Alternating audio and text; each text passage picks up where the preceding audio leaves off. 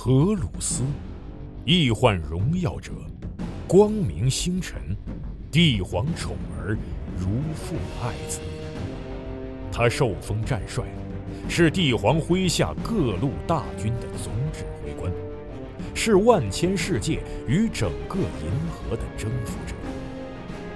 他是无出其右的战士，也是手腕卓绝的外交家。荷鲁斯是一颗冉冉升起的新星，然而在他坠落苍穹之前，又会经历怎样的命运？积禾网独家正版授权，《战锤 40K 系列有声书》《荷鲁斯崛起》《伪神》《燃烧的银河》以及《千子》四部有声小说，现在均已在积禾网、积禾 App 上线。唯一的善是知识，唯一的恶是无知。这场席卷银河的大叛乱已经拉开序幕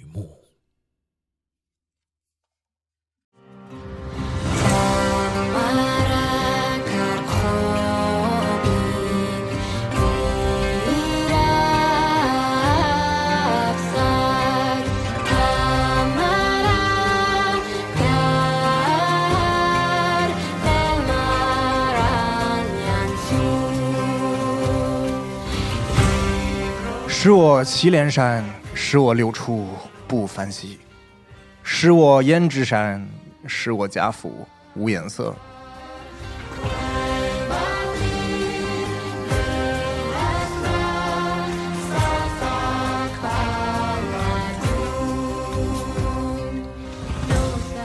欢迎收听最新一期的《加六 Pro》专题节目，我是四少。大家好，我是龙马。我是麦肉好，我们继续我们的这个蛮族蛮族志的故事。啊，对，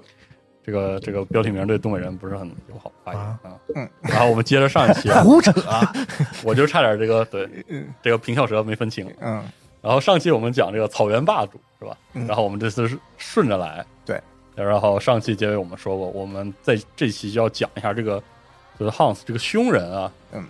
到底是怎么回事儿？而且这个算是个公案的这个对对对，凶人和匈奴人到底怎么回事儿？这个特别是在中国，咱们聊特别多啊。对，所以说这个我们开场用的这首诗也是啊，这个是西汉西汉人记载的这个匈奴歌啊，就是我们并不知道作者是谁啊，据说是匈奴人他们自己写的歌曲，其实讲的是这个冠军侯这个霍去病，然后就把这个匈奴打的这个丢盔弃甲，然后就丢掉了大片的领土领体领领土啊，嗯然后让这河西河西走廊纳入到这个汉帝国的版图里哎，没有，没有错。嗯然后后面导致了这个，特别是北匈奴的这个西迁嗯这样的一个问题。然后这个北匈奴西迁呢，就是给了很多后面的这个历史学家很多遐想的空间，就觉得就是嗯他们去哪儿了呢？这个和他们这个后来在欧洲出现这群人是有什么关系呢因？为他消失在了那一大片我们认为是属于斯基泰人的那个 对，空白的，在人类文明记载中空白的一块儿上，是嗯所以说就是不太清楚它到底产生了什么影响。没有错。所以我们今天就主要还是讲讲讲这一块儿啊。对，那我觉得我们首先在讲这个匈人匈奴人关系之前呢，我们首先还是这一期内容其实应该是我们就是原本同时想讲的这个游牧民族的对，这是一个正经意义上的游牧民族。对，嗯所以我们要讲讲的是什么是游牧民族或者游牧民是什么东西。嗯就是我们知道这个它的相对对应的一个，一般来说现在会对应的一个英文词儿是 nomads。对对嗯，nomads 其实是就是广义意义上的，它其实是指的是游民或者是游居者，嗯就是讲他们居无定定所。嗯。对，但是它不一定是牧民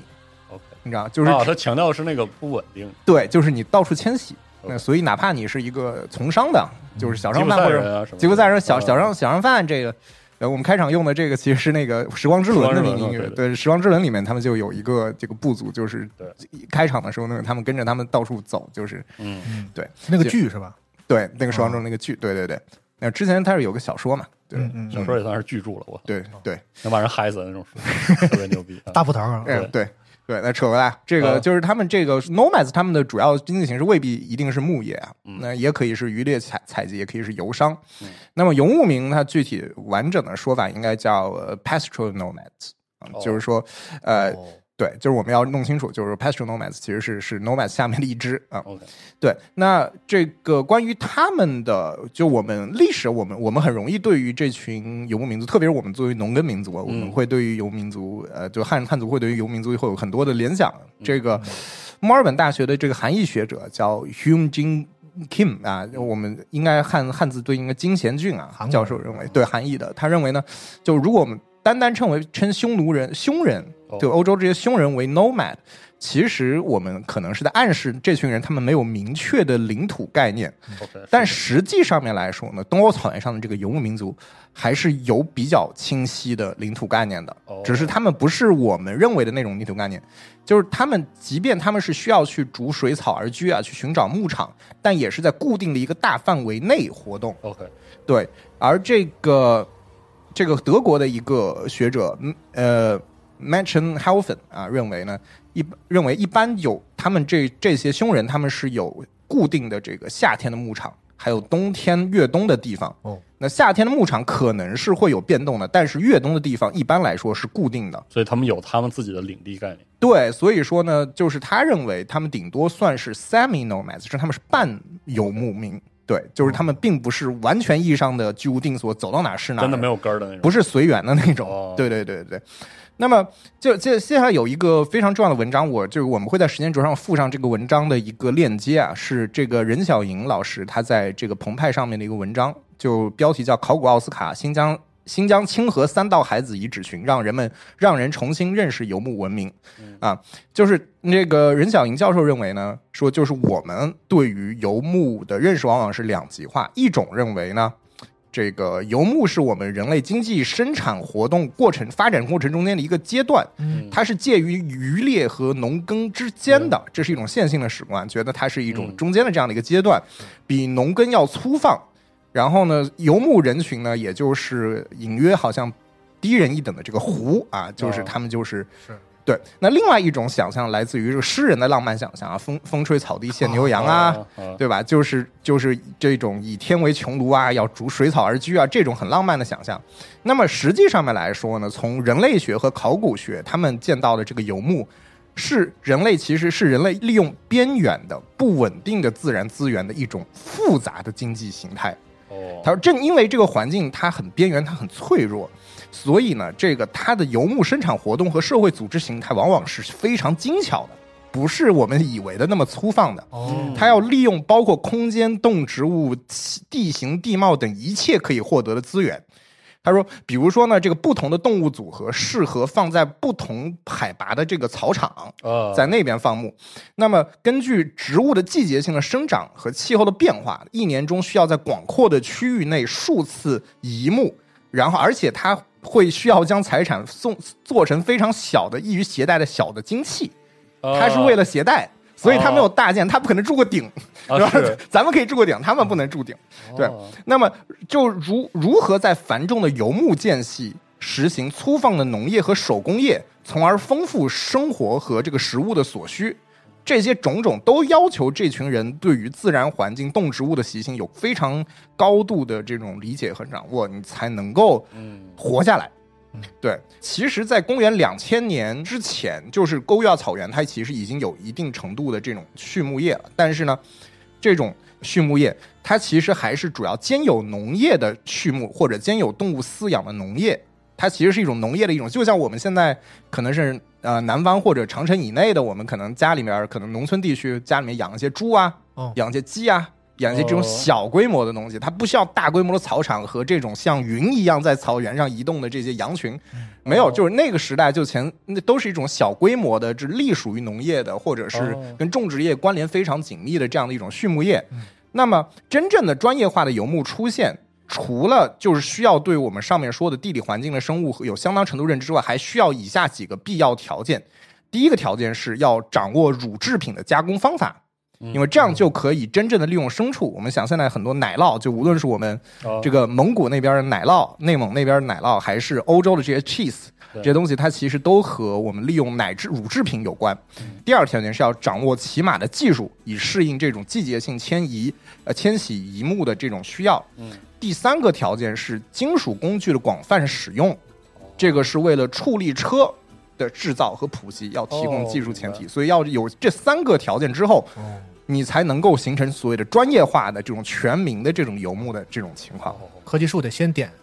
对，先点三个，然后才能解锁那个啊 哎，对对扎克对，摩序幕。所以这个还有一个中另外一个重要因素，除了这几个主动的因主动的因素，还有一个被动的因素，就是公元前两千年之后的这个气候干旱，这个导致欧亚大陆的许多古气候和古环境证据呢，我们都揭示这样的一个现象。哦，那这是一个不可预知的因素，导致了这个农作物生长所需要的气候和水资源进一步的恶化。哦，那这个畜牧的成分它就不停的增加，等它增加到一定程度之后，它变成游牧了。对它就变成游牧了。哦，对，所以这个我们会在我们在下一期的节目里面才会细讲，就是这个就是他们历史上面的他们到底是怎么出现的，嗯，对，或者和就是更南方的这些农耕区的这种关系嗯。那我们这期我们主要讲到了就是这个，在我们再讲回到匈人欧洲的匈人这边，我们有古代的文献，就是古代同时代的文献提到了这个匈人的，他的墓群里呢有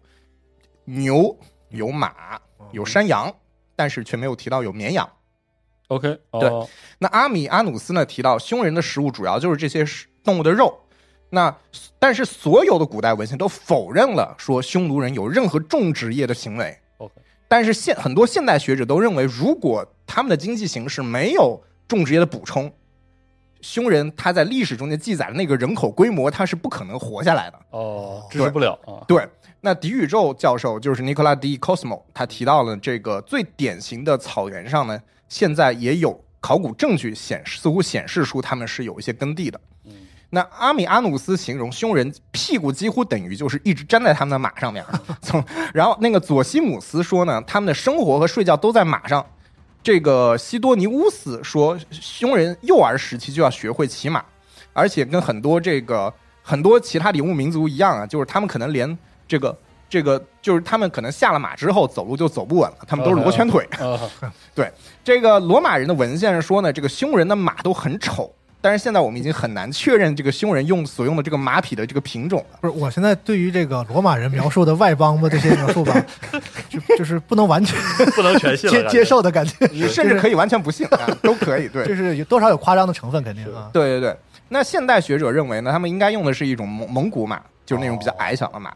但是现在所有的匈人的重要的墓葬群中间，我们没有发现任何马的这个遗骨，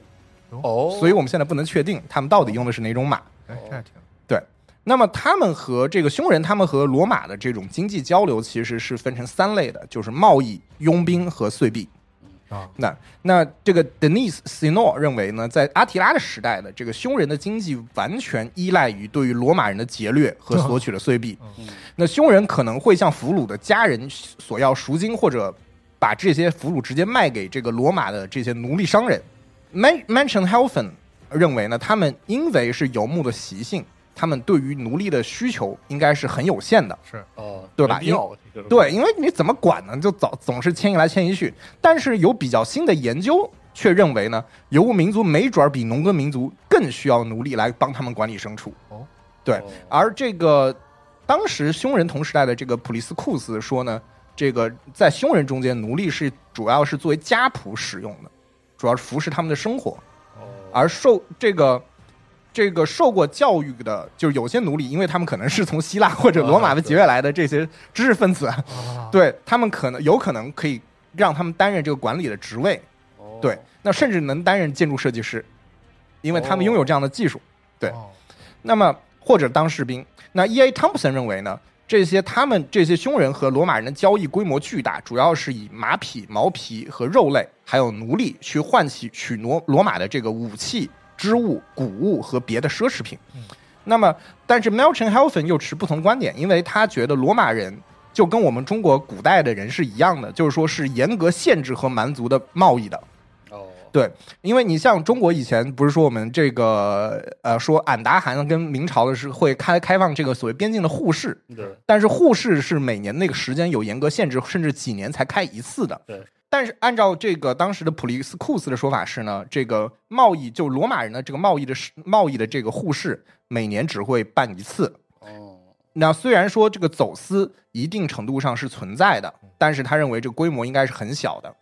那匈人呢，他尤其喜欢就是就是罗马人酿造的葡萄酒，还有还有以及罗马人从可能更远的东方运过来的丝绸。嗯那就是匈人他们是没有自己的货币的，他们主要是用罗马人的金币。哦，对，这个就是我们现在知道的关于匈人的这个经济生产形式，就是他们这种游牧经济生产形式以外，就你会发现关于匈人很多记载真的是非常麻烦，因为确实我们关于他们的记载非常非常的少。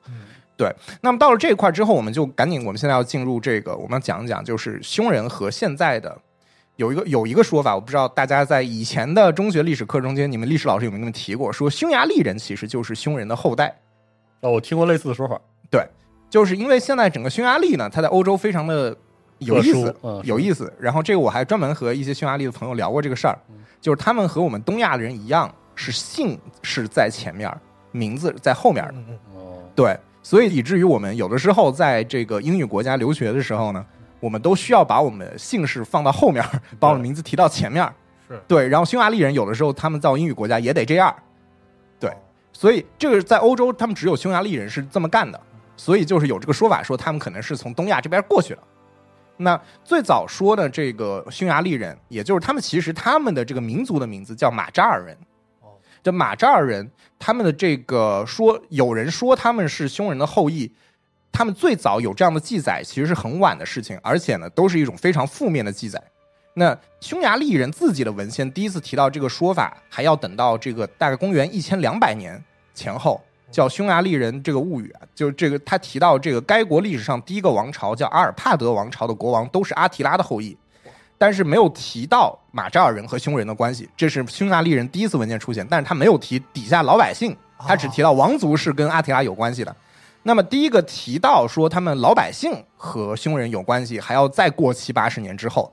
那现在很多学者大多都否认这个说法，就比如说这个匈牙利的史学家叫 Yeno Szux 啊，我不知道是不是这么念，就是大家可以看时间轴，他认为这个马扎尔人其实是芬兰乌戈尔语族里面的乌戈尔人。当时他们在东欧的草原上出现的时间和当地的这个伊朗系这个以及突厥系的诸民族发生了一些交流，但是他们的血缘上面跟匈奴人没有任何的关系。嗯。尽管说学界呢现在基本上否认这个说法，并不认为匈人跟匈牙利人有任何的关系，但是呢，匈牙利现在现代的这些民族主义呢，他们特别喜欢用这个说法。，OK，啊。就比如说 一九三零年代的这个匈牙利极右势力啊，他们当时仿照了这个德国纳粹党，成立了这个叫剑十字党啊，大家可能听说过这个。嗯，他们就坚持认为呢，说匈牙利人，匈牙利就是以前匈人的帝国，他们继承的是匈人帝国的这可以理解他为什么要这个借这个，对，但是这个匈人和匈奴人的关系呢，这个事情在历史学界的这种争议就要多得多，而且要激烈的多。哦。那首先是这个说法最早是一七五六年的一个法国的汉学家叫德金，嗯。他出版了一本叫做《匈人、匈奴人起源的历史记忆》这本书，它里面提到了呢，他说匈奴人和匈人的这种游牧的生活习惯，还有他们的名字还挺接近的，嗯，但他没有说他们有任何的关系，关系。嗯。对，那么真正说到这本这个他们之间的关系呢，其实是爱德华几本的这个罗马帝国衰亡史就是这本啊，对，我们引用很多次的这个罗马帝国衰亡史，哦。他们他直接采用了这两者是同一群人的说法。他这本书因为在欧洲很流行，所以这个说法也就在欧洲很流行了。嗯，对，那么我们中国的史籍里面，我们记载的最后的关于匈奴的记载是记载这个北匈奴这个单于震慑并弃，蒙瞻遁走乌孙之地，渡金微山，西走康居，成成立了这个叫越班国。那越班国在乌孙西北，凉州人谓之单于王。嗯那几本他的记载其实基本上是紧接着这块儿记载提到说呢，他认为匈奴人当时西进的方向一分为二，第一个方向呢是直指乌虎河，然后另外一个方向呢是对着伏尔加河前进。那第一支定居在了里海的东侧，这个肥沃多产、面积广大的粟特平原上，他们既保留了匈奴人的称呼，也被称为犹太莱特人或者尼泰莱特人。嗯慢慢变得温驯，定居农业，还而且还保留了对于这些比如说希腊艺术的一些记忆，因为那边是有很多希，就是那个亚历山大不是当时打到那边成成立了希腊、希腊化的王国，嗯。对，所以他们就是受到这些希腊化王国的影响，对，所以这群人获得了叫白匈奴的称号。哦。那第二支就是我们刚刚说的第二支是往西北，然后他提到说匈这群匈奴人啊，他们带着牛马牲口、妻子儿女、随从盟友一起迁移到了西方的伏尔加河地区，接着放胆前进，侵入了阿兰人的国土。匈奴人和阿兰人的兵力在内斯塔河两岸遭遇，双方就勇气来说势均力敌，但是总得分一个高下。匈奴人在血腥的斗争中占了上风，阿兰的国王被杀，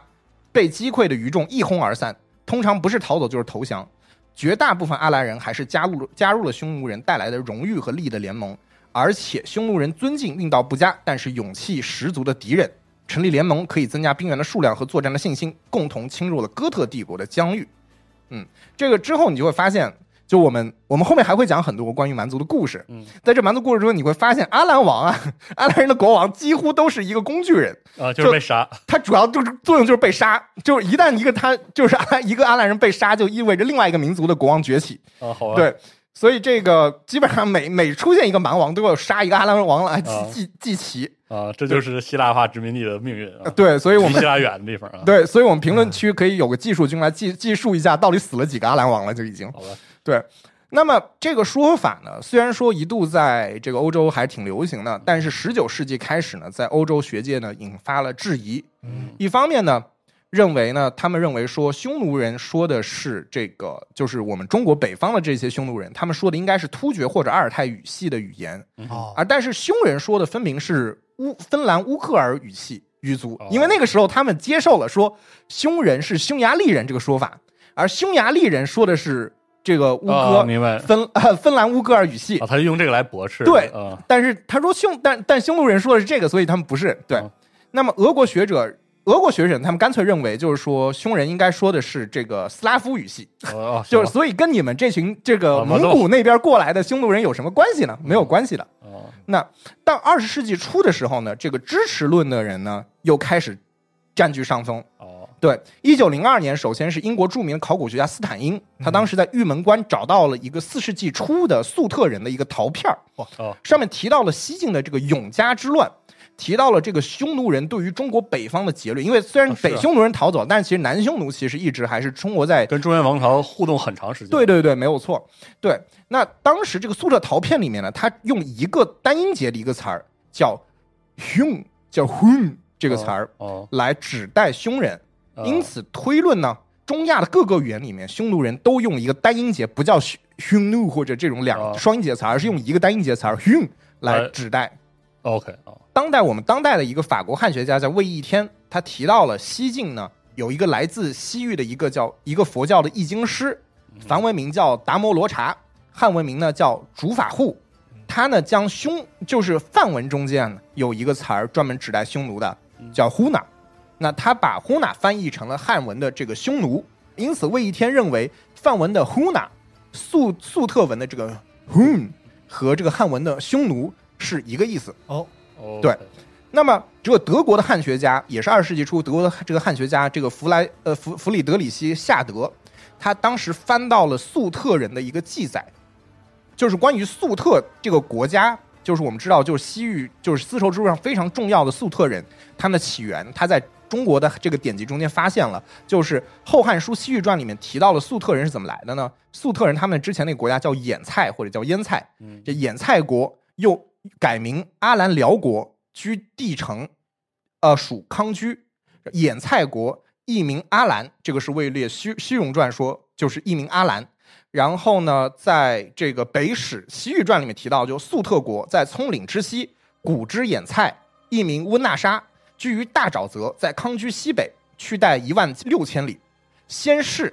在此之前啊，这个匈奴杀其王而有其国，至至王呼尼以三世矣。齐国商人多易良土贩货，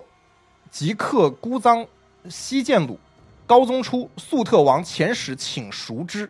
啊，中间有提到这个粟特王说匈奴杀其王而有其国，嗯，就是说以前这个粟特这个或者这个俨蔡这个国家呢，他们是本身是一个独立民族，但是不知道从那个时候开始，就是有一天就有一年匈奴人来了，把他们国王给杀了，把他们国家给篡夺了。嗯，对，然后到了这个这个高宗初年的时候，他们其实已经有三世了，就是从这个匈奴篡到他们的国家，到那个时候已经有三世之久了。那么里面有提到了这个一个很重要的一个时间点，叫粟特王遣使请赎之。那秦就是他们派了一个使者到中原来，派派了一个使者到北朝来，在这个时间点的三代人之前，匈奴人匈奴人杀其王而有其国。哦，那么这个前史时间点呢，又是什么时候呢？我们在魏书的这个《高宗本纪》里面哦记载说，新安三年春正月，粟特国各遣使朝贡啊，哦我们找到这样一个。那新安三年呢，是公元三啊四五四年，四五四年，夏德推导呢，往前三代人的时间，正好和这这个匈奴人控制兖蔡国呢，应该是在三六七年左右，三代人的时间吧。那么欧洲的史料里面也提到过匈人和顿河流域和一群也叫阿兰人的人展开了大战，最后杀死了阿兰王最后吞并了阿兰国的时间大概是在公元三七零年，啊，基本合上。对，基本上合上了。哦，对他的这个推论导致使得这个考古学界在二十世纪四十年代以前呢，用就是有了这种匈奴人和匈奴人是有关联的这样的一个共识，就感因为这个觉这是个很强的证据了。对，因为你东方的史书，我嗯讲到了这个兴安三年前三代匈奴人灭了阿兰人，啊对，因为就是兖蔡国他又名名阿兰辽国嘛，啊是就他叫阿兰嘛，啊对对？吧？然后欧洲史史书里面也提到阿兰人，他们也叫阿兰嘛，OK，然后跟这个顿河在跟匈人大战的时间，基本上这两者竟然完全吻合，哎那这个匈匈人肯定就是匈奴人了。OK 对我们刚刚提到，我们我国的正史中间对最匈奴的这个直接记载，最后的直接记载是来自于《汉书》跟《后汉书》的北匈奴西迁。啊，第一次是公元九一年，第二次是一五一年。那欧洲的文献第一次记载出现在伏尔加河流域的匈奴人，我们刚刚说了是在三七三年左右。哦，那中间差了至少差了二百二十年左右。是啊，而魏书里面，我们魏书里面出现粟特使者，更是距离《后汉书》有三百年之久。嗯对吧？这这三百年时间里面，中原人也不知道匈奴人到底去哪儿了，甚至都我们都不确定说粟夺取了这个粟特的这个所谓的匈奴人和我们西迁的北匈奴人是不是一群人？嗯。那这个 Malchon Helfen 就认为呢，夏德对于中国史书的解读有误。嗯，他认为呢，征服了粟特和兖蔡的应该叫做 Abodalo，就是也就是伊朗语族和这个梵语中间的这个白匈，白匈奴人。OK 那么一般认为，就是我们我国史书中间对于这群白匈人，我们并不叫他们白匈奴人，白匈奴人是西方的叫法，西方的叫法我们叫他们叫眼达，哦而不是匈奴。OK 对，就是白匈和眼达和欧，包括和欧洲的匈人，是不是同一群人？我们现在都还要打一个问号。嗯就眼达是不是就是我们中国史书中间眼达和西方史书中的白匈中间都不能划等号？哦，那么你再加个匈人在这个等式里面，以及匈奴人在这等式里面，完全连不上，其实完就就是你不确定，就是打一个问号。OK 对，那么比如说公元六世纪东罗马的这个帝国的历史学家叫这个普罗科皮乌皮厄斯提到了这个匈人白匈和匈人截然不同，比如白匈似乎是多夫制，嗯就是一妻多夫，但匈人是多妻制，是一夫多妻。哦他们又他还提到说，白匈的人呢，这个身体白皙，但是呢，匈人的皮肤颜色要更深一些。嗯。所以 Melton Helfen 进一步说呢，魏书我们魏书里面讲到的这个粟特王，就是很有可能就是魏书他们对于匈人的记载可能在后世出现了偏差，嗯。就是魏书我们现在流传到现在的魏书可能不是原本的魏书，呵，对原文未必如此。那魏一天呢对此又进行了反驳，是。因为他是支持他认为就是一群人。嗯。魏一天认为呢，他拿出了这个唐朝时候的通典，里面就收录了魏书的这一段。对，因为唐朝离这个北魏的年代其实差的是比较近的。对，而在这个波斯和亚美尼亚的史料中间提到了这个是个时期的波斯人在和这个匈尼特人，就是 Zioni Zionite，中国波斯文叫 Zion，就是汉梵文称为呼纳的人作战。他提到这段时间波斯人跟匈尼特人作战，而匈尼特人他认为就是中国史书中间的这个鲜允，或者是匈奴，也就是欧洲人史书里面的 Huns，就是匈人。那么 Denis Sino 他是反对派，他认为说匈尼特人应该说的是古突厥语，这点又和匈人不一样。OK 对，那总之你会发现学术的观点就是大来家都来回回的来来回回说不就是准。对，那我们现在考古学上面这个比较简单理解哈，就是因为器物很很容易理解，是唯一能够把欧洲的匈人和我们亚洲的匈奴人联系起来的呢，就是他们用类似形制的这种青铜的釜、青铜的锅，嗯 OK 那个青铜一个大锅。那么而匈人使用的似乎是匈奴人的改良版。嗯金贤俊因此认为这证明了匈人保留了匈奴人的一种是文化身份。但是呢，呃，Sula Broseda 认为呢，目前没有发现匈人和匈奴人的这两种形态的这种青铜斧的过渡形态，OK 啊，行，你知道吗？没有任何的中中间形态，嗯而且单凭青铜斧这一个品类不足以证明匈人是西迁的。你就一个东西相同，那怎么能说明你们是一群人呢？是对，而且两者就匈奴人和匈人，他们使用青铜斧的场合也完全不一样。匈奴人呢，他是会把这个青铜斧放在他们的墓葬里面，而匈人他会埋在河边儿。对，那么 Peter Heather 认为呢，这就是他们这两这这两群人的武器的形制是接近的，但是呢 m e l c h a n Helfen 又指出呢，其实你在说匈人和匈奴人的武器很像，但是其实我们发现，在欧洲的匈人啊，他们内部使用的武器形制其实根本都不一样，所以你都很难说什么是匈人的武器形制。哦嘛，对他还有另外一个这个 Helfen，他还另另外认为呢，他他一九四五年在就鄂尔多斯文化的这个嗯这个考古学中就发现了这个鄂尔多斯文化，他他认为呢，这应该就是因为从地理啊很多方向，他们就是应该是匈奴人文化的这种前身。那么他们匈奴人的墓葬视频里面呢，有一种特别的动物主题。但是在匈人欧洲的匈人的这个考古发现里面，完全没有发现过这个任何的这种动物的主题。嗯然后目前也没有发现匈奴人跟匈人有一样。我刚我们之前上一期说了，他们不是会拉长自己的颅骨吗？就是把自己的颅骨贵族把自己颅骨缠得很长，哦这样人群中就看得出来这是一个贵族。OK 匈奴人没有任何这样的习俗。OK，对，嗯那么二零一八年，这个苏拉 Brosada 认为，到现在对对，一直朝现在啊，认为随着蒙古周边的考古的进展，反而更加有力的证明了内亚的游牧民族和欧洲的匈人很不一样。嗯。他认为内亚的四五世纪的物品和乌克兰草原在一二世纪的物品的相似性，可以代表跨区域的联系，但不能当做迁移的证据。嗯。就是说，你怎么能证明？就比如说，他们用的一个东西，他们中间好像挺像的，他们这个物品呢是通过商人交易过去的呢，哦还是是他本人带去还是一些工匠过去了呢？还是一整群人过去了呢？抢来的，或者是对。嗯。对，所以所以你这个物品的这种这种证据你，他是所以他认为考古学是无法证明或者证伪迁移行动的存在的，嗯因为迁移行动很少能够留下考古学意义的证据。对，哦这个是考古学内部的一个看法。嗯，然后还有提到呢，这个 Peter Heather 还说呢，匈奴人一般一般都会留辫子，但匈人好像没有这样的记载。哦然后 m e l c h a n Helfen 提到呢，这个就是中国的这些记载中间，匈奴人好像都留胡子，但是欧洲记载里面说匈人不留胡子。那另外，匈奴人讲的可能是，就我们现在一般来说，可能觉得他们应该可能是讲的是一种蒙古语的前身，嗯。而这个匈人讲的是突厥语，是。而白匈讲的是某种伊朗语，啊？哦哦。是一种伊朗语族。对，所以就是跟那个斯基泰人讲的是差不多的语言。好嘛。那所以金贤俊的观点呢，认为呢，这个匈匈奴可能使用的一种，因为他支持匈奴人西迁这个说法，他认为呢，他们确实他们可能就是在迁移之前说的是一种叶尼塞语，就是在现在俄罗斯北部的这这个一个语族，哦。但西迁之后才开始使用了匈奴语呃突厥语这样的说法。嗯。那所以你看，这个这个还是吵成一片我们还是没有办法得知炒任何的到现在呗，也就是。热日对嗯。对，那么 Heather 他又指出，Peter Heather 又认为呢，他他是反对派的，他认为说匈奴有唯一的首领单于，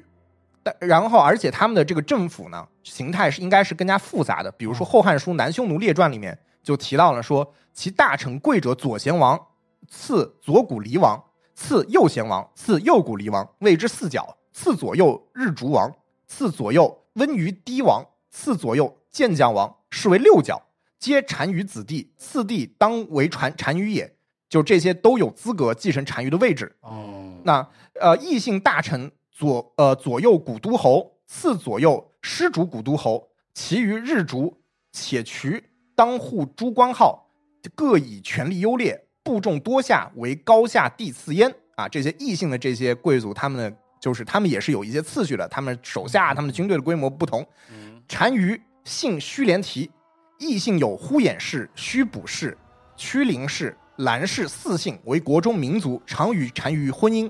呼衍氏为左，兰氏、虚卜氏为右，主断誉听讼，当觉轻重，口白单于，无文书不领焉啊，就是说他们的这种内部的这种非常细的这个等级的习惯。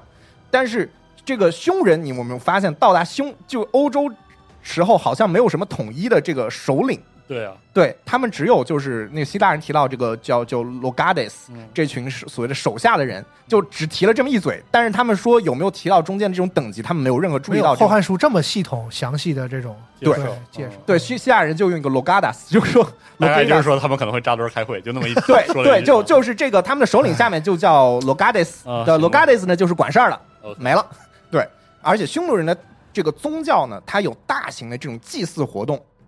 比如说这个《史记·匈奴列传》里面就讲讲到说，五月大会龙城，祭其先天地鬼神。嗯那匈人根本就没有这种规模的宗教祭祀仪式，就是欧洲人就没有记载到这种规模的宗教仪式。嗯金贤俊呢，在这点他挽了一下尊，他说，但是他们两个人，他们这两个部族都很崇拜剑，他们对于剑是有崇拜的。哦，那匈奴的这就匈奴的那个剑神就是昆仑神，哦。对，所以那是匈人他们在欧洲不是有那个就那个剑嘛，军神之剑嘛，就是阿提拉那军神之剑，对好文明的那个剑，对。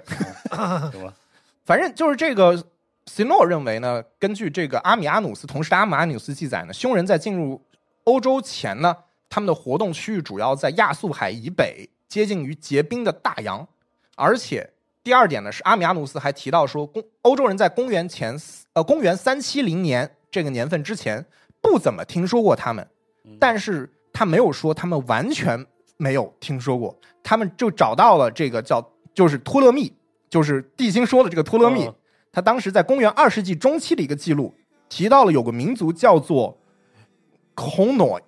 轰动 Koinoi，这这个 Koinoi 这个发音就和这个后面的 Hun Hun 就很接近，对。啊，是吗？行吧，行吧，你说啥是啥，对对，我觉得可以理解啊，而而这个 Melchenhausen 也认为呢，说欧洲人在这个三七零年前没听说过他们，不代表他们就一直他们是从很遥远的地方过来的。哦，因为他有一个例子，就是说马扎尔人这群匈牙利人，他们当时就在拜占庭眼皮底下生活了三百多年，就没有一条历史记录。对，所以就就是一个一直是一个小透明。嗯所以说，你现那三七零年听说他们，不代表他们非得是从很遥远的地方过来的。是对。OK，那我们现在就是史学界和考古学界，我们现在得到的这个东西非常非常的少。嗯。那么我们只能寄希望于这个生物学界了。是啊，那自然自然杂志在二零一八年五月刊登了一一篇论文啊，嗯，它这个整个的这个他们的研究小组横跨了欧亚大陆，测了一百三十七组游牧民的基因。哦。他们的数据显示呢，第一点，匈奴人是一个匈奴啊，我们说亚洲这个匈奴啊，是一个基因异质的，就是他们不是基因统一的，你知道吗？他们基因是非常多元的，，OK。啊对，是一个基因异质的部落联合体，哦，他们不是单一的民族。OK 啊，第二点，西迁的匈奴人把父系的东亚基因带入了后来被他们入侵的塞迦人，就是斯基泰人。斯基泰人，对第三点，斯基泰人混合了组成东方的呃匈奴的东方草原游牧民族的基因，而且大约在公元前三世纪或者公元前二世纪西迁，组成了欧洲史书在公元四五世纪里面记载的匈人。嗯，第四点，匈人的欧亚大陆交界处西部的基因要比例要高于匈奴人，就是说匈匈匈人他们就是匈奴人他们不太有这部分的基因，但是就是匈人匈人他们这部分的基因高。对，哦，那科学报告杂志在二零一九年十一月刊发表了由这个 Naparowski 呃 a d r e 这个领衔的这个团队的论文，他们测试了中欧的这个潘诺尼亚平原，就是匈人主要活动的地点。嗯，那三个不同地点的五世纪墓葬群里面的这些匈人的遗体检测出了父系单倍群 Q 一 A 二，这个，然后大家大家听一下就行了，就是听一下啊，R 一 B 一 A 一 B 一 A 一 A 一以及 R 一 A 一 A 一 B 二 A 二。嗯，这种这个在现代欧洲这个 Q 一 A 二这个群其实非常非常的少见，啊，最长最高比例，就也就是在这个匈牙利人、匈牙利的这种叫塞凯伊人中间，他们有这样的就有这样的基因，只有欧洲人只有他们有这种基因。哦对，这个塞凯伊人是什么人呢？他们人口大概只有八十万，他们一直有传言说自己是匈人的后代。在这个匈牙利人或者马扎尔来之前，他们就已经世代居住在这个喀尔巴阡山脉了。哦。那他们是被后来被这个马扎尔人征服了，所以马扎尔人说自己是匈人的后代，然后说其实我们才是，你们是外来户。哦，对，那么这个这几具这个欧洲的这几具匈人的遗体呢，是棕眼睛，然后黑色或者棕色的头发，同时呢有欧洲和东亚的组源。这个这个论文的结论就是它的标题叫做“匈人时代的单倍群与欧洲匈人的匈奴祖先相一致嗯哼，”，就是说匈人的祖先应该和匈奴人他们是差不多的。还是有一些联系。对，等于说，那意思大概是不是我可以理解为匈奴人西迁之后和西方的人进行了一定的融合之后，然后然后再往西，然后被后来的被欧洲记载成匈人？对，就是他们现在记载，就是说，就是他们至少匈人的祖先，就是匈人的这些匈人的墓葬里面发现的这群基因，在欧洲确实没有什么这个类似的基因群，哦，除了那一小群自称是匈人后裔的人，OK，所以他们不可能这群这个基因群，这个这一定是来自更东方的地方，嗯，这个东方的迁移行动是存在的。哦。但是呢，这个虽然说这个结论发表了，哦，基因中间我们好像确实能得出这样的一个结论，嗯，但是史学界怎么可能就是屈服对啊那于生物学这个结论呢？啊，我们还是要有我们的方法论的。呃 这个 Alexander Zav 呃 Zavaliev 和这个 Chung Wen Jun 表示呢，虽然说匈人身上检测到了这个欧亚大陆交界处的偏东边的基因，但是却并没有发现潘诺尼亚平原本地的古基因群，这就和一个史实矛盾了。啊，说这个史实就是说呢，包括欧亚大陆交界处偏西边的这些民族啊，他们在语言中间都受到了这个欧洲的印欧语系语言很大的影响，这才有了后来的匈人。就是比如例证，就是匈人他们用的这个名字来看啊，他们的这些名字更接近于欧洲本地人的名字，嗯而没有出现那种突厥语系的名字。说明他们如果他们连名字都没有用突厥语系的名字，而是用了这种很似乎很欧洲的名字的话，嗯。他们怎么可能和这个欧洲本地的这种基因群的这个交流如此之薄弱呢？哦。对，所以最后他们还是抛出这个杀手锏，说就算匈人的祖源和亚洲的大草原有关，这也不足以证明匈他们从这儿人来的。匈人只跟匈奴人有关。OK 啊啊啊，他可能跟很多人有关。OK 那就比如说匈奴人，我和比如说中间的一个，比如说白匈奴意思了啊！眼达人 有了一些这个通婚的情况。是是是那他们眼达人呢，又和这个欧洲的白匈奴或者是这个匈人有了交流。啊，那所以你们只有基因产交，你们不非得不不能对吧？还是说这句话就是你们考古学、生物学现在都没有办法解决这个问题。行吧，啊，还打着呢。这个生物学这个结论也挺有意思，等于嗯说两边都对，两边也都不对，等于等于是这么个结论，就是说你说匈听君一席话，对你说匈人是匈奴人吗？好像他也证明了这一点，但是同时他也证明了他又不完全是匈奴。对，他是，但又不完全是啊。对，所以真的你会发现，历史学中间如果历史学自己解决不了的问题，你确实不能奢望其他地方能够给你带来。那所以，所以学也就说明历史记载真的很重要，有自己的语言文字真的很重要。是对，这一切的困难其实就来自于这个匈奴和匈奴这种游牧民族，其实他们没有像这个完备的这种文书记载文，字记载。对他们只能更依靠第三方史料，而第三方史料那个时候，你说汉那说成啥样都有，真的。对啊，你说汉文的这些史料和梵文的这些史料，跟这些拉丁文的这些史料中间，你提到比如说阿兰人，我们都不能确定，对吧？这么简单的音节阿兰，那你我们说的是不是一个一群人？是那更不用说是用这种奇怪的发音了，对吧？就是所以，就现在这个结论就是我们没有办法有任何结论，啊，呃，结论就是还是不知道，对，还打着呢。对，还打着呢。啊，当然挺逗的，我感觉这个过程很有意思。对，那现在大家听到现在很多很多同学已经说啊，听不懂啊，一头雾水啊，这到底所以都给没没个准线儿嗯。但是下面呢有一个我们现在接下来讲到的一个东西呢，首先第一跟我们中国人理解的，我们终于要讲到跟中国人理解的这些戎夷蛮狄哦有关系了。其次呢，就是这个理论是来自于这个北大的这个考古系教授凌云教授。哦啊、就是他的这个这个结论呢，我是觉得就是说他自己这个结论首先提出的那个整个的非常的高明，其次有非常详实的这些呃依据，考古学的依据。再次呢，就是说现在其实，在我们现在新发现的很多墓葬中间，也都纷纷的几乎就是无论是从欧洲到中亚，再到东亚，我们的这些新的考古发现中间，还能验证一次一次的又一次验证了哦他的这样的一个结论。那这个个新锐，但是目前在不断被证实的一个，也不算新锐了啊不算其实他提出的年代其实是上世纪可能七八十年代的时候提出来的了。OK，对，但是确实就是现在我们，我觉得这个我个人判断，我是觉得这个理论其实还是非常可靠的。嗯，很值得一听的。对，这个理论就叫做戎狄飞狐论。哦，对，那我们终于提到了我们中国概念中间的。之前我们说了啊，欧洲人他对这个 barbarian 这个概念，蛮族的概念和游牧民族其实并不等同。但是呢，我们我们自己汉人的印象中，就这个蛮夷呀、夷狄呀、戎狄呀，它几乎这几个字儿和这个游牧民族几乎是同义词。是对，然后我们的这个长城也好，我们的这个民族记忆啊，我们这史书中间记载这些东西啊，嗯这个这很多的这个游牧民族跟这个汉族的这个互动，嗯是都给我们留下非常深刻的印象。那我们就是通过这个戎戎狄飞狐论来给我们这个再次，我其实他其实也证明一件事儿，嗯即便对于中国人来说，我们口中的戎狄和游牧民族也不是一回事儿。不是一回事儿啊。对，首先啊，戎狄蛮夷这个四个字，啊它最常见于先秦的文献中间。嗯，而我们北方的西北方向的主要是戎和狄。嗯，西那北方是戎和狄。对《诗经·长发》啊里面强讲到啊，有松方将，地生地利子生商，就是说商人之祖叫契，就契约的这个契，是有叫是有松氏之女简狄所生。嗯那周人的祖先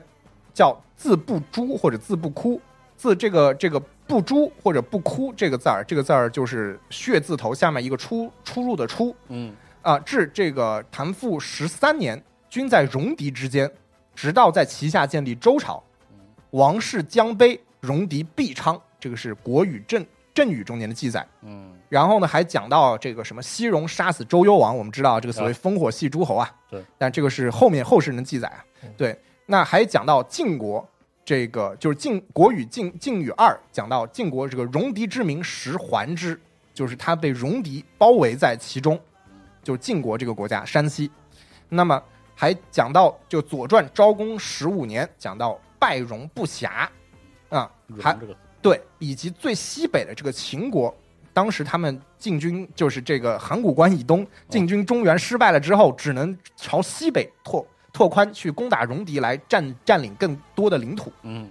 那么凌云教授认为啊，就是说后来的这个史学家呢，包括司马迁在内，都犯了错。他是怎么说呢？总之，几乎都把戎狄这一群一个人群视为后来北方游牧民族的人群（括号及胡人的前身）。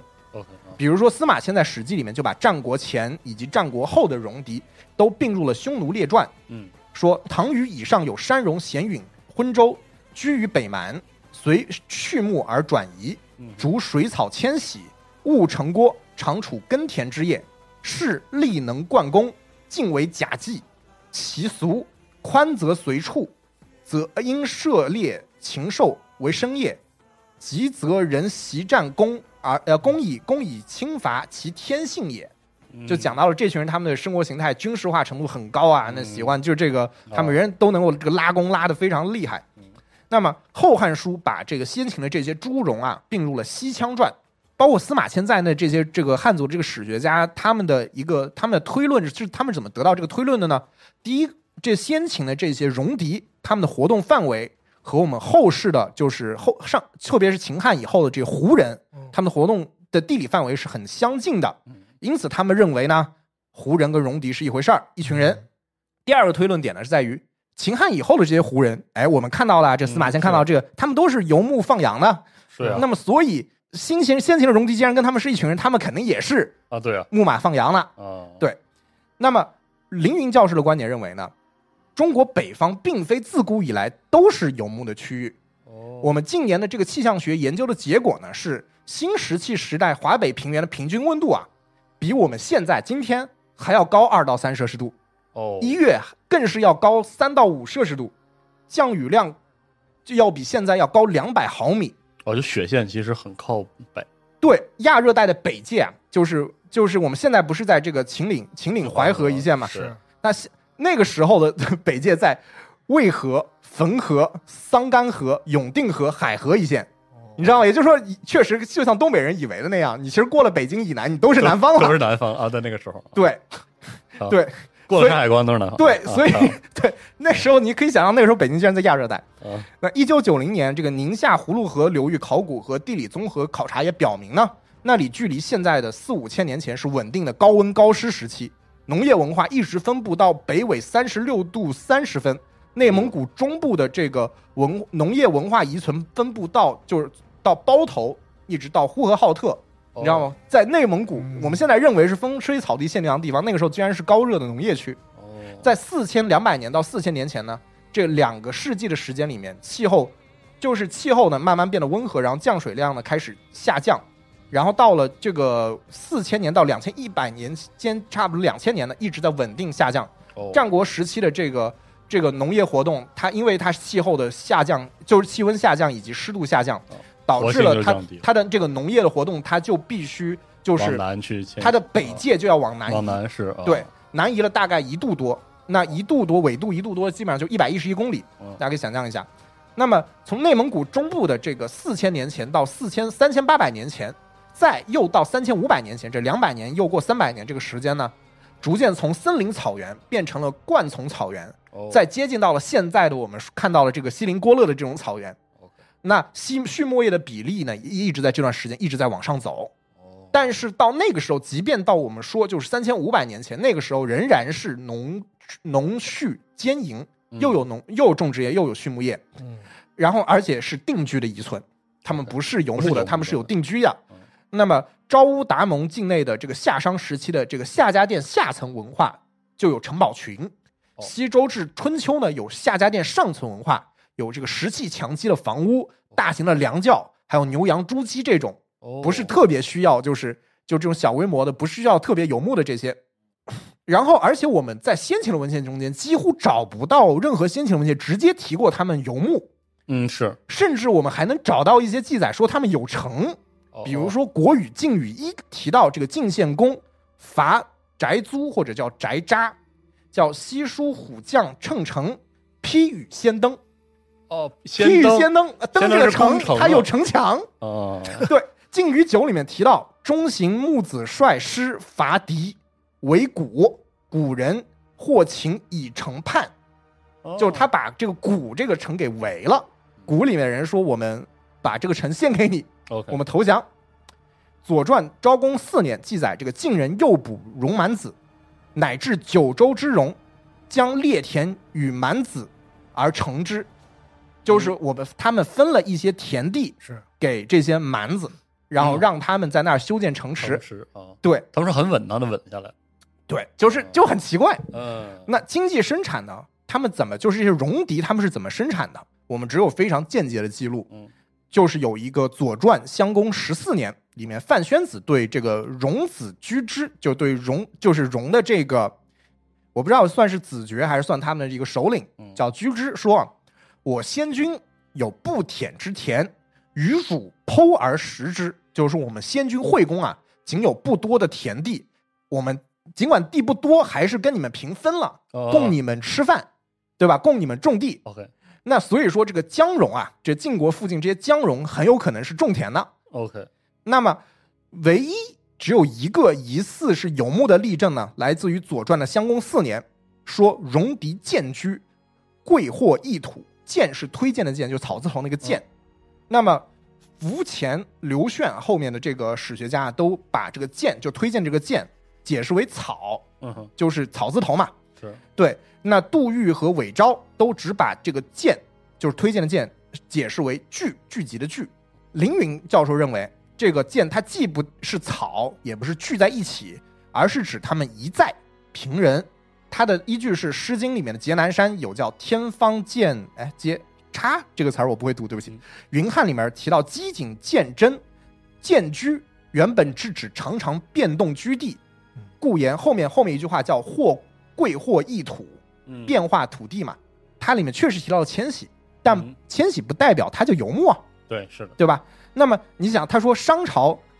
就是整个迁都八次，啊是然后后面又盘根又就五千，就就盘盘根迁再定下来了之后，那所以我们难道说商朝他们是游牧民族吗？肯定不是，也不能这么说，对对吧？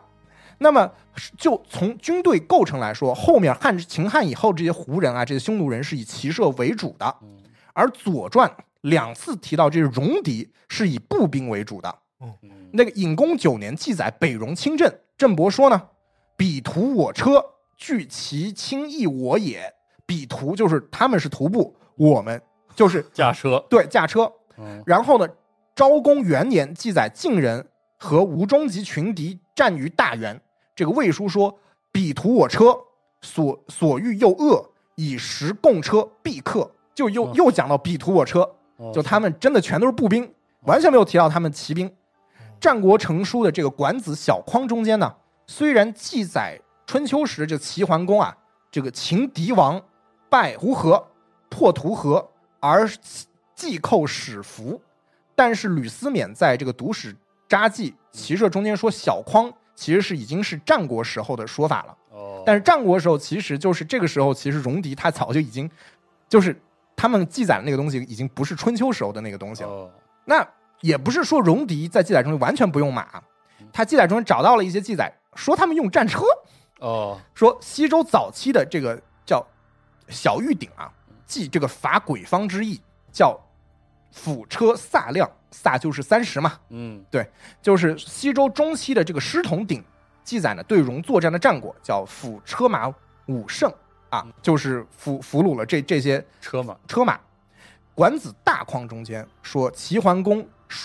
这个率诸侯败敌人，掳其车车甲与货，那可以理解为敌人真的就是有战车的。嗯，到我们到西周晚期和春秋初期开始呢，我们这些记载都是这段时期嗯，就是就是西周东周这个这个交替的这个时期，戎狄集团很很可能出现了这种非战车的骑兵单位。嗯，《左传》有载嘛，说“冀之北土，马之所生”，就是现在哦河北以北哦，就是这个马产马，产马的地方。嗯，那么，但是这个时候虽然戎狄已开始出现了非战车的骑兵部队，但是它的比例跟后面的胡人肯定是不能一样的，嗯，对，不能同日而语的。那么，他还讲到了人种学上的一个依据啊。嗯，他说汉代以及以后的这个匈奴、鲜卑、契丹墓里面的这个颅骨啊，我们现在发现颅骨都属于北亚蒙古人种，嗯甚至是北极蒙古人种。嗯北极蒙古人种是什么？就因纽特人，就是北极蒙古人种。对，但是青铜时期，也就是战国时代以前，在我国北方地区的墓葬中间的颅骨是东亚蒙古人种，甚至南亚蒙古人种。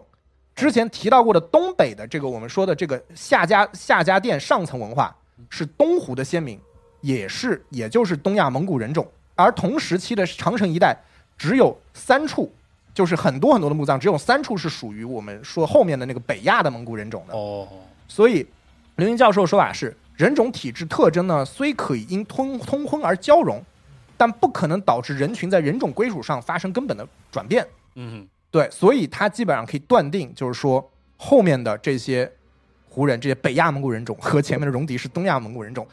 他们可能不是不是不是一个起源。哦对，哦，对，所以呢，结论就是说，戎狄与华夏的区别，并非游牧人与哟动定居农人的区别，也不是在人种学上有大的不同。他讲到戎狄当时和华夏的区别，不是经济形势，也不是血统，而是文化。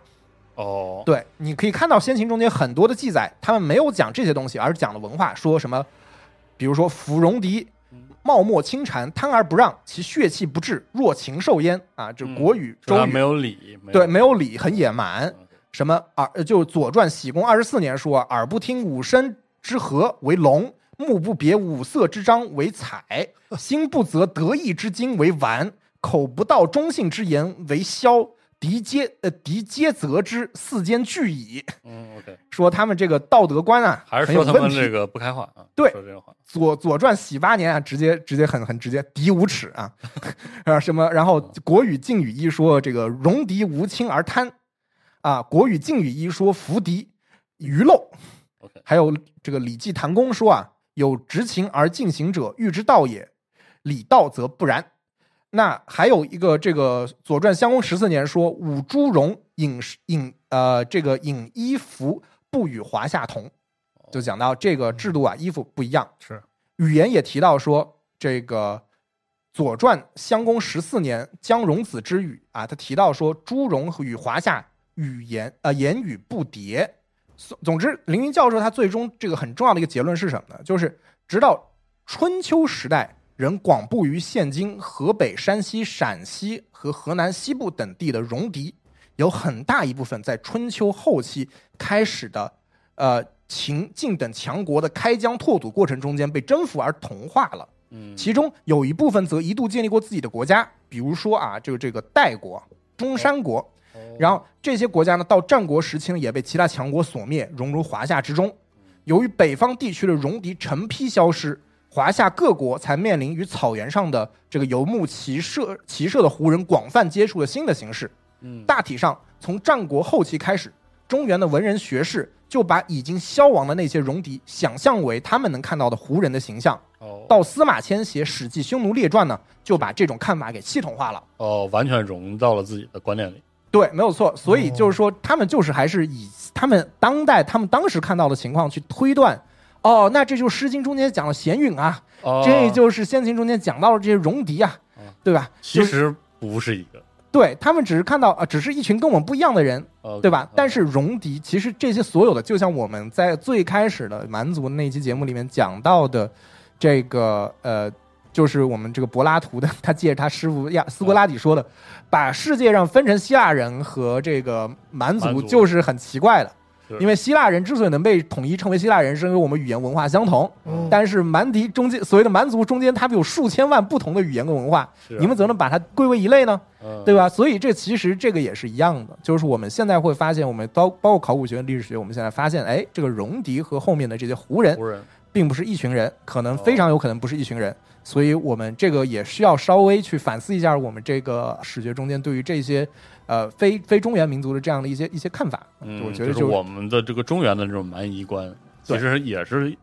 很复杂，对，而且有演进的过程。对，所以蛮族中间它是还是要有非常细的，尽管我非常遗憾，我们现在并没有特别多的关于他们内部的记载，嗯，但是我们现在可以通过一些考古能发现，哎，不仅不仅仅对于欧洲人来说，蛮族不完全是游牧民族，对于我们来说，尤其我们先秦的先民们的他们记忆中间的这些戎狄，因为他们可能跟后面的胡人都不一样。哦，也不一定是完全是游牧民族。哎，对。哦，那我们这期我们其实稍微还讲到了一点，其实我就是我们要下一期要很着重去讲的一件事情，嗯就是我们这期还是讲到了一个最最浅显的一个问题嘛，就是匈人跟匈奴人是不是一群人？嗯，对吧？如果我们把整个的呃